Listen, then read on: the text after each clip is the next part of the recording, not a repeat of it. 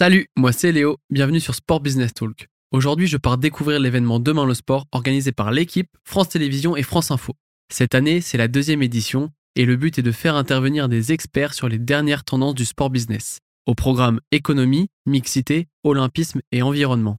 De notre côté, nous allons passer la journée dans le foyer B, lieu de quatre conférences co-organisées par Amos Sport Business School Paris. Une production Opal Studio. Pour cette première conférence, trois acteurs du sport féminin vont prendre la parole pour expliquer l'importance du développement de celui-ci. On va retrouver Pauline Salagnac, directrice sportive de l'Asvel féminin, Amandine Fouquenet, championne de France de cyclisme sur route Espoir, et Jean-Pierre Dolly, président de l'association Pro Cycling Développement. Allez, c'est parti, je pense que ça va être très intéressant. C'est sûr que si on compare toujours euh, le 100 mètres féminin et masculin, ben, on ne va pas voir les évolutions et la performance dans, sa grandeur euh, de la performance au féminin. Je pense qu'il faut, comme je le disais jusqu'à présent, c'est voir l'évolution des performances à travers les, euh, les années. Et, aujourd'hui, euh, une femme qui descend en dessous euh, des, 11 secondes par 100 mètres, c'est quelque chose de très bien. Et il faut voir cette évolution-là et éviter la comparaison qui forcément euh, est, une réalité. Mais je pense qu'aujourd'hui, il y a un vrai changement. Moi, je, vois des spectateurs, des partenaires qui viennent voir du basket féminin et, qui disent que ça leur procure bien plus d'émotions que le basket masculin. Parce qu'il y a autre chose. Il y a la notion de collectif, de solidarité, le côté un petit peu plus altruiste, parce qu'elles ont développé, et dans le sport féminin et dans le sport collectif au féminin, on développe d'autres valeurs aussi que euh, peut-être ça peut se faire dans notre sport euh, en comparaison chez les garçons. Donc il faut, euh, je pense que la performance, elle, est bien plus large que juste un, temps chronométrique ou, un record. Elle, est dans, ce qui est transmis et c'est pour ça qu'aujourd'hui c'est important de, mettre en lumière la performance au féminin, la performance de toutes ces athlètes qui bossent dur, qui se remettent en question, qui performent pour justement euh, euh, que toutes les, jeunes petites filles qui vont adhérer et qui vont se lancer dans un sport bah, aient cette référence. Et je pense que, les Jeux Olympiques sont aussi l'occasion de mettre en lumière le sport et ça a été fait. Nous, on a pu voir dans le basket féminin en 2012 lorsque l'équipe de France féminine a, gagné pour la première fois euh, la médaille d'argent, il y a eu derrière un boom des, euh, inscriptions et des licenciés euh, filles dans, notre fédération. Donc c'est des, signes qui sont, importants. voilà, c'est important de, mettre en lumière cette performance parce qu'elle elle est tout aussi égale à la performance au masculin. Pauline Salagnac, directrice sportive de l'Asvel féminin. Est-ce que le sport féminin est-il vraiment si différent que le sport masculin Vous parliez d'émotions différentes, de valeurs transmises différentes. Comment ça, ça se transmet euh, dès l'éducation justement euh, des jeunes filles qui arrivent dans le sport Et comment ça se transmet également dans la médiatisation pour que les gens le comprennent aussi euh, lorsqu'ils puissent tomber sur ce sport féminin, soit à la télé, soit en vrai Non, je pense qu'on fait, on fait le même sport dans la globalité, c'est le même sport. Après, on a des axes de développement qui naturellement, de par l'essence des jeunes filles, des femmes, on va développer certaines choses, notamment dans les sports collectifs, peut-être cet aspect solidarité, complémentarité de, l'esprit d'équipe et l'importance du collectif ressort peut-être des fois plus que sur certains sports masculins. Toutes ces femmes et ces, ces jeunes filles qui vont euh, s'orienter dans le sport vont se construire aussi naturellement de par leurs expériences et, euh, et se fixer pas de limite en fait, ne pas se fixer de limite et pouvoir accéder à tous les sports et performer dans tous les sports. Je pense qu'on a tous après derrière un rôle à jouer dans la valorisation de ces performances-là et des personnes. Je pense que c'est important aussi de valoriser les personnes parce que derrière une performance, il y a beaucoup de travail, il y, a, plein de choses qui font que, certes, quand on performe, tout est bien et on met en lumière, mais il y a aussi, face à l'échec, valoriser la personne et tous les sacrifices qui ont été faits, tout le travail qui a été fourni pour se construire et pour gagner demain. Et donc, est-ce que ce, message-là arrive à être euh, passé au niveau d'un jeune public euh, et comment vous arrivez du coup à, le transférer pour euh, attirer ce nouveau public? Je sais que du coup l'Asvel euh, féminin est une entreprise à mission et, et c'est un accompagnement sur euh, les femmes en général. Euh, et, comment voilà, vous attirez ce nouveau public féminin et plus jeune euh Oui, tout à fait. Aujourd'hui, euh, on a décidé de, s'engager dans, voilà, dans ce, ce process et d'adopter le statut d'entreprise à mission. C'était quelque chose de, nouveau pour nous. C'était aussi quelque chose d'audacieux parce que c'était, on est, on est devenu le premier club professionnel à, adopter ce statut. Nous, c'était vraiment aussi une réflexion à travers comment donner plus de sens à ce que l'on fait, comment permettre à la société dans sa globalité d'en bénéficier. Et c'est vrai qu'au travers de, de l'axe grandir par le sport, on intervient beaucoup dans les écoles, dans les collèges, pour euh, transmettre ces valeurs du sport qui sont euh, bénéfiques au développement individuel de chaque jeune fille, de chaque garçon, petit garçon, pour leur construction personnelle. Parce que euh, c'est important de, montrer qu'on peut faire du sport et en parallèle des études, on peut se construire, mais qu'en tout cas, c'est forcément des valeurs, des valeurs de partage, des valeurs de mixité, des valeurs de travail aussi, qui vont être transmises dès le plus jeune âge pour se construire et après avancer dans toutes les directions, que ce soit sur le profil élite, du sport élite, mais aussi tout simplement sur la construction dans un projet professionnel, parce qu'on sait qu'au-delà du sport, quand on rentre dans le monde professionnel, dans une entreprise, dans un différent métier, bah, toutes ces valeurs qui ont été acquises, eh ben, elles sont encore là et elles sont, elles sont transposables, elles sont valorisables. Et, aujourd'hui, beaucoup d'entreprises, beaucoup de recruteurs recherchent ces compétences qui ont été acquises à travers le sport et la pratique du sport. Donc c'est important aussi de, faire le parallèle et d'aller plus loin. Et c'est vrai que c'est des témoignages qu'on fait. Moi, j'essaie je, aussi de, de transmettre ça. J'ai été une joueuse. Aujourd'hui, j'ai basculé dans ma deuxième vie. Trop souvent, peut-être en tant que joueuse, on ne se rendait pas toujours compte de ces compétences qu'on développait et qui étaient aussi recherchées dans la vie d'après. Donc c'est important aussi de sensibiliser, que ce soit les joueuses d'aujourd'hui, mais aussi les plus jeunes générations, dans le fait de pratiquer un sport bah forcément c'est bien pour la santé, c'est bien pour le développement individuel et l'acceptation de soi-même et son épanouissement, mais aussi pour la suite et encore plus je pense pour les jeunes filles parce que forcément il y a ce regard au corps qui est important. On sait que euh, quand elles vont grandir, il va y avoir euh, cette acceptation au niveau de la puberté, etc. Et donc c'est important aussi à travers le sport de leur permettre de gagner confiance en elles et de leur donner euh, ces armes pour avancer dans la vie, dans les directions qu'elles qu le souhaitent, sans se fixer de limites. À l'image du combat mené sur plein d'autres sujets, la place du sport féminin est de plus en plus valorisée par les acteurs du sport business. Chez Amos, c'est aussi une valeur forte démontrée dans le contenu des formations. L'école montre son engagement aussi du côté de ses partenariats, avec notamment la Amos Women French Cup. On enchaîne tout de suite avec la deuxième conférence. Ces deux alumni de l'école qui vont intervenir sur l'évolution du merchandising sur les grands événements sportifs. Thibaut et Mathieu Baillet de Sporeo, et ils sont accompagnés d'Étienne Capon, directeur général de la Ligue nationale de handball. Allez, c'est parti euh, Mais je pense que l'enjeu essentiel et le moteur essentiel euh, pour un club, en tout cas, euh, c'est avant tout sa base de fans, sa capacité à bien adresser, à faire des offres couplées, par exemple, avoir un marketing qui soit efficace si vous vendez des maillots mais que vos maillots sont, horribles euh, et qui, euh, une fois que vous l'avez commandé, euh, vous attendez trois mois avant de le recevoir, vous n'allez pas en vendre beaucoup. Donc oui, le résultat sportif est, important, mais aussi important que pour constituer une fanbase. après, sa capacité à adresser son public avec les bons produits, est sans doute plus, euh, plus. On parlait tout à l'heure des, produits Made in France et du coût du, du produit Made in France. Et après, c'est aussi une question d'argumentation commerciale et d'échange qu'on a avec les clients. Et maintenant, le consommateur est prêt à acheter un t-shirt 15 ou 20 euros plus cher parce qu'il va pouvoir le laver 80, 100 fois, le, le logo ne va pas bouger, etc. C'est plus la même qualité de produit. Donc voilà, c'est tout ce qui va avec. Oui, il y a des attentes par les détenteurs de droits, par les partenaires, mais le consommateur au bout aussi a des attentes et à nous de le sensibiliser et de l'accompagner dans cette démarche et de lui montrer qu'on est, on est en capacité de répondre à ses attentes et à répondre aux attentes RSE. Thibaut Houot et Mathieu Baillet, fondateurs de Sporeo, et Étienne Capon, directeur général de la Ligue nationale de handball. Du coup, je voulais commencer un petit peu sur l'importance, et vous en parliez tout à l'heure, du marketing fait par les clubs pour euh, impacter le merchandising. À quel point vous, vous arrivez à, à, ne pas être trop dépendant du marketing qui est fait par les clubs dans le merchandising, dans la vente de produits dérivés euh, toute l'année Nous, on développe notre propre gamme de produits, pas forcément en capitalisant sur la marque LNH. On sait qu'on n'est pas à la NBA et qu'il sera difficile de capitaliser, mais plutôt en capitalisant sur euh, la marque handball et euh, en allant toucher le pratiquant au, cœur. Mais on, sera forcément dépendant, si on prend la globalité du, euh, merchandising, on sera forcément dépendant des marques euh, que sont les clubs. Il faut plutôt les aider à développer cette marque pour développer le merchandising de la globalité de la discipline.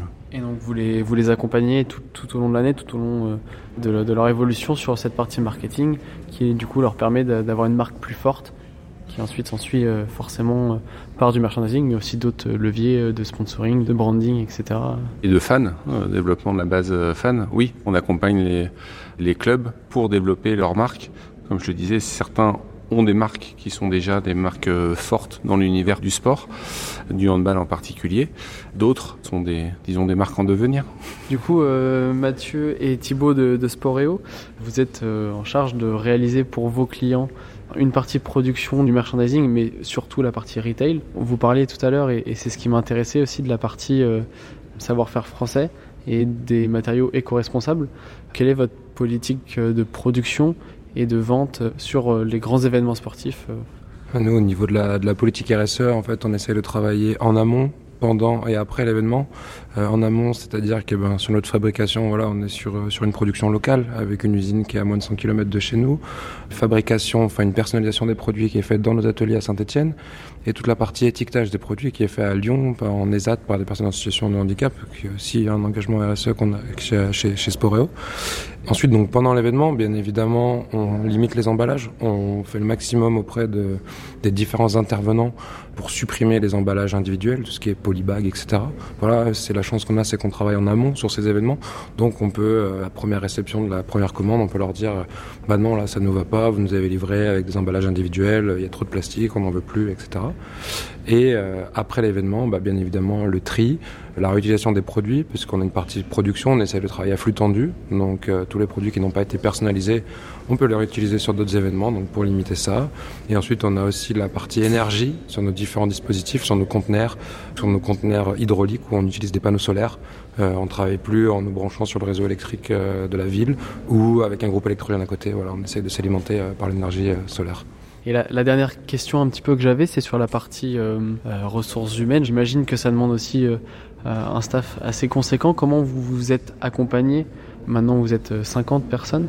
Comment c'est un petit peu structuré et comment vous allez encore vous structurer à l'avenir? Essentiellement par la formation notamment, où en amont de nos événements, on met en place euh, soit des sessions de recrutement ou soit des sessions de formation pour impliquer nos vendeurs dans notre vision. Euh, c'est important, avec Mathieu, on essaye de faire le tour de toutes les boutiques, connaître tout le monde aussi, parce que voilà, euh, il faut qu'ils sachent pour qui ils travaillent aussi et quelle vision on souhaite amener de Sporeo et de l'événement sur lequel on travaille. On est une cinquantaine effectivement parce qu'il y a le pic d'activité avec la Coupe du Monde de rugby. Mais euh, en fonction support, on est une, une, quinzaine, vingtaine. Un socle assez, assez euh, solide sur lequel on se base, qui a la même vision que, que Mathieu et moi. Et c'est important de toujours leur véhiculer euh, le RSE notamment, tous les gestes au quotidien. Et ils nous apportent aussi leur expertise parce qu'ils ont d'autres visions de nous. Nous, on ne sait pas tout avec Mathieu aujourd'hui. Et, euh, c'est intéressant d'avoir d'autres visions, que ce soit par nos salariés, les étudiants aussi qu'on recrute avec, euh, avec Amos, qui viennent euh, chez nous faire quelques EP notamment, quelques stages.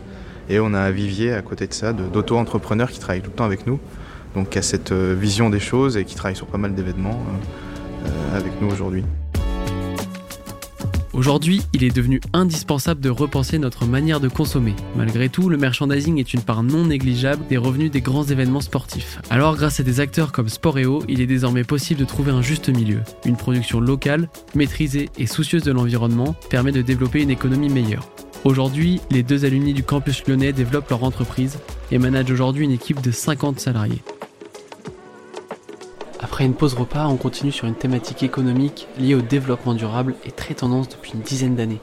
Anne-Lise Rousset-Séguré, championne du monde de trail, et Eric Brech, président du syndicat national des moniteurs de ski, nous parlent de la tendance des sports outdoor et du marché porteur que représente le secteur. Ben, c'est-à-dire qu'en montagne, on ne prend pas un micro puis on ne va pas communiquer pour savoir ce qu'on y fait. Mais depuis 96, on ramasse les déchets au pied des remontées mécaniques. C'est pas de maintenant, ça a toujours été fait. Quand je vois des fois des campagnes de, politique qui disent bien vivre au pays, mais je ne connais pas quelqu'un qui veut mal vivre au pays. Donc à un moment donné, euh, voilà, on, fait, on est en responsabilité, on fait en sorte que les choses se fassent, comme j'espère que tout le monde le fait dans son village, dans, son lieu, là où il vit. À un moment donné, nous, on est fiers de vivre, là où on est né. Ben, à un moment donné, on veut protéger ça et on veut garantir à, nos enfants qu'ils pourront aussi continuer à vivre de, de ces passions-là. Oui, forcément, le temps dans la montagne et on voit, je pense, l'impact, donc euh, les changements de la montagne. Donc après, on est sensibilisé. Après, euh, voilà, c'est vrai que c'est aussi euh, rendre la montagne accessible pour tous, pour vraiment aussi qu'elle est belle et qu'il faut la protéger.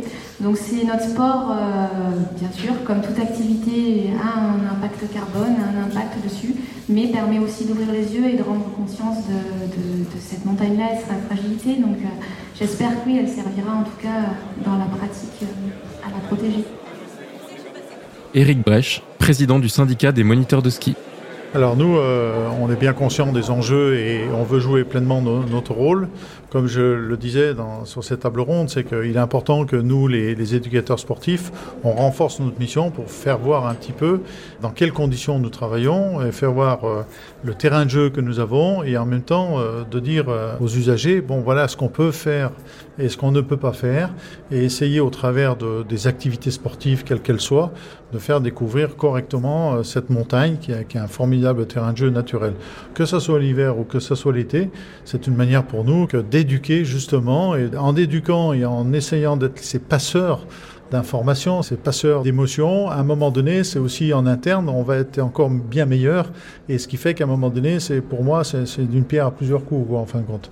Et donc ça, c'est hyper important. Alors, on est dans un travail euh, en profondeur, comme je disais, avec la fresque du climat, mais pas que. On est en train de, de travailler aussi maintenant pour les déplacements. On a mis en place des covoiturages. Euh, ça se fait plus ou moins vite selon les secteurs, parce que c'est pas si facile que ça que de passer du coq à l'âne, j'allais dire. Mais à un moment donné, c'est dans les tuyaux, c'est, on est engagé et euh, on fera tout pour que euh, ça prenne le temps, pour que les 17 000 moniteurs soient à un moment donné et bien reçus justement une formation continue qui permettra d'être encore bien meilleur et, et, de renforcer cette mission. Et justement, est-ce que ce côté d'avoir aussi 17 000 porte-parole, entre guillemets, sur la formation pratique, mais aussi de la connaissance du, du, terrain et de l'importance de, des enjeux climatiques. Est-ce que c'est aussi un porte-parole auprès des jeunes que les 2 millions et demi de personnes que vous formez chaque année? Est-ce que c'est aussi un bon moyen de les toucher euh, et de les sensibiliser à l'importance euh, des, enjeux climatiques? Bien évidemment, euh, si la sécurité est dans notre ADN et, et, dès le plus jeune âge, au niveau des jardins d'enfants, on inculque la, la sécurité, on intègre de plus en plus maintenant justement ces enjeux environnementaux. Donc c'est dès le plus jeune âge auquel euh, c'est une évidence, on doit porter cette mission et, de la transmettre euh, quotidiennement euh, sur n'importe quelle montagne de France. Anne-Lise Rousset-Séguret, championne du monde de trail. Comment tu peux rebondir sur un petit peu ce que tu as dit en termes de popularité de ton sport, qui est le trail et l'ultra trail Alors, je pense la popularité en tout cas de, de ce sport-là vient aussi, alors bien sûr, de l'engouement pour la montagne, de vouloir revenir un petit peu à ce sport un petit peu plus euh, proche de la nature. Ça, c'est indéniable depuis la pandémie.